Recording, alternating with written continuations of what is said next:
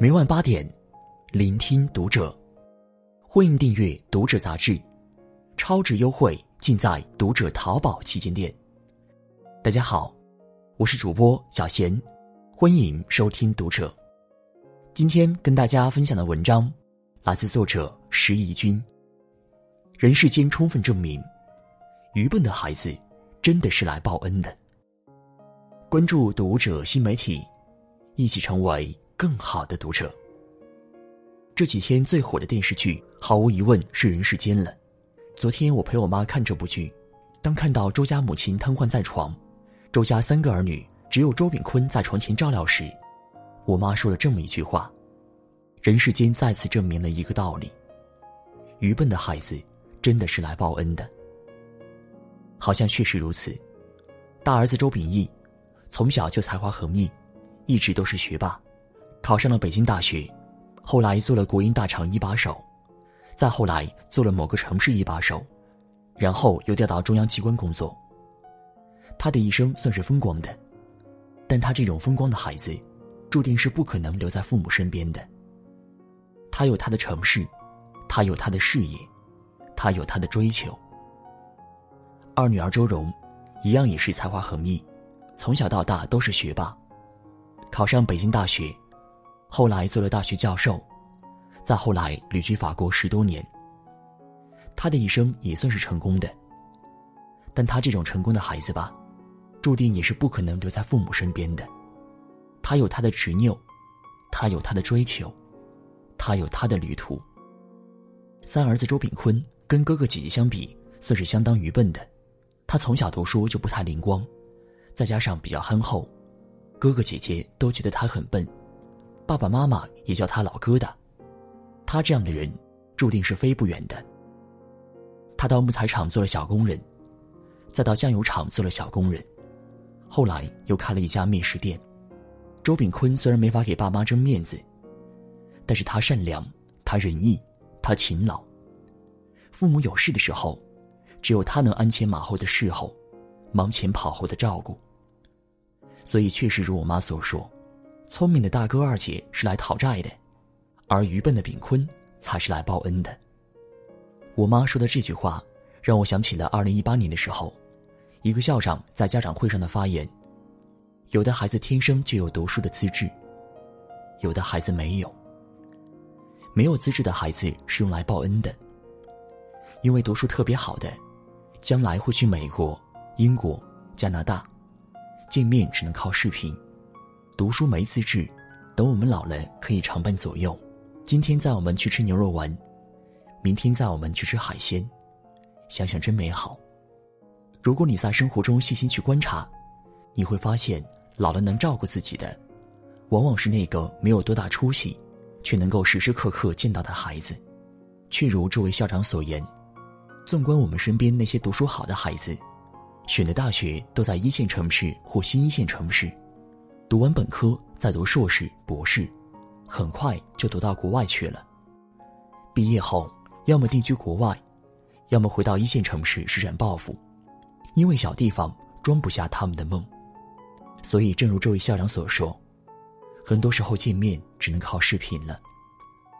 而那些成绩一般的学生，上大学时就没跑多远。毕业后，大都选择了回老家，然后找了一份安稳的工作。他们距离父母不远，平时能常回家看看。等父母年纪大了，也能把父母接到身边，让父母享受天伦之乐。相比那些学习好的学生父母，学习一般的学生父母反而更能享受为人父母的乐趣。学习好的孩子是来讨债的，学习不好的孩子是来报恩的。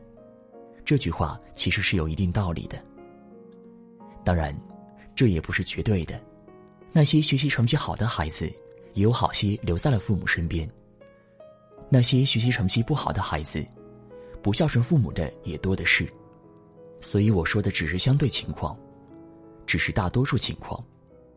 我之所以这么说，其实并不是为了探讨，是生一个天赋过人的孩子好，还是生一个资质平平的孩子好。我想强调的是，生一个资质平平的孩子。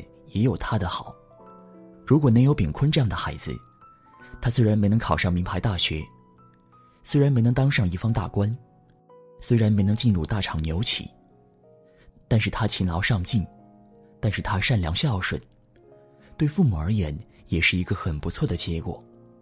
所以，就如那位校长所言，我们要尊重每个孩子的差异，很多事情冥冥之中早已注定，我们不必太过强求。生一个天赋过人的孩子，有天赋过人的好；生一个资质平平的孩子，也有资质平平的好。我之所以这么说，是我觉得现在很多父母对好孩子的定义太狭隘了。在他们眼里，只有学习好的孩子才算是好孩子，学习不好的孩子，简直不配当孩子。真没用！你可真笨！你怎么这么笨？你看看别人，哭什么哭？你还有脸哭？你太不争气了，我对你很失望。算了，看你以后也不会有出息。我们总是习惯用学习成绩来衡量一个孩子的好与坏，在我们眼里，成绩不好的孩子仿佛都不配活着。但人世间告诉我们，一个孩子的好与坏，不能只看学习成绩。只要他热爱工作，只要他勤劳上进，只要他善良孝顺，他就是一个好孩子。他甚至可以是一个更好的孩子。我之所以这么说，是我觉得现在很多人对幸福生活的定义太狭隘了。很多人对幸福的定义就是，要有钱，要有权，要有名，仿佛只有拥有了这些，我们的人生才是幸福的。但经济学之父亚当·斯密说过一段话：人生中的苦难和混乱的最大来源，往往来自于高估某个长期状况和另一个长期状况之间的差别。贪欲会高估富裕和贫穷的差别，野心会高估高官和平民的差别，虚荣会高估广为人知和默默无闻的差别。确实如此，很多人之所以活得很焦虑、很不快乐。就在于高估了富裕和贫穷的差别，高估了高官和平民的差别，高估了广为人知和默默无闻的差别。在人世间三兄妹里面，其实我觉得过得最幸福的，并不是大哥，也不是二姐，而是老三炳坤。炳坤虽是全家最普通的一个，但却是活得最幸福的一个，因为他的生活充满了烟火气。他过的是实实在在的生活。我们天天都被教育要如何成为成功者，却鲜有人告诉我们如何做一个快乐的普通人。前几天看到一个大 V 说，可能是年纪大了，现在很喜欢普通稳定的生活，不赶浪潮，也不搭什么船，有属于自己的海便觉得满足了。像这样没有大起大落的平淡生活，我觉得就已经很好很好了。确实如此，人生不一定非得大富大贵、大名大利，有一些小乐小趣、小滋小味也很不错。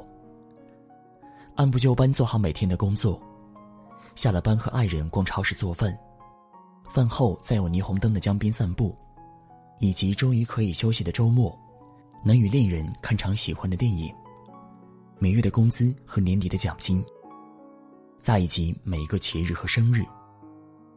还有即将到来的春天，和第一场春雨。这样普通的人生，其实也很值得一过。今天的文章就和大家分享到这儿了。如果你喜欢今天的内容，请点亮文末的蓝色赞和再看，便来评论区与我们留言互动。